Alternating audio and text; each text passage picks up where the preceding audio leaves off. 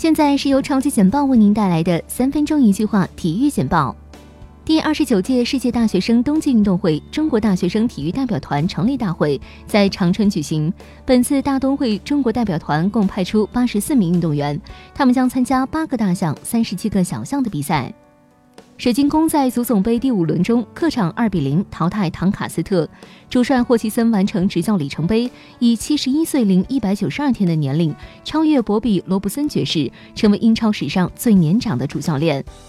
二零一八到二零一九赛季，英格兰足总杯第五轮比赛上演一场焦点大战，切尔西坐镇斯坦福桥球场迎战曼联。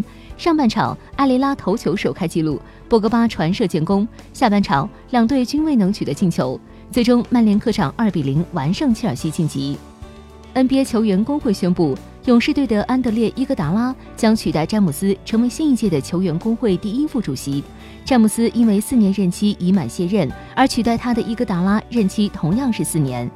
FIBA 官方宣布，NBA 传奇巨星科比布莱恩特将出席三月十六号在深圳举行的男篮世界杯三十二强抽签仪式。科比于去年十月开始担任篮球世界杯全球大使，据悉他将在抽签仪式上扮演重要角色。山东鲁能泰山在济南奥体中心迎战亚冠附加赛的对手越南河内 FC。尽管对手近期状态火热，但鲁能还是在实力上占据优势。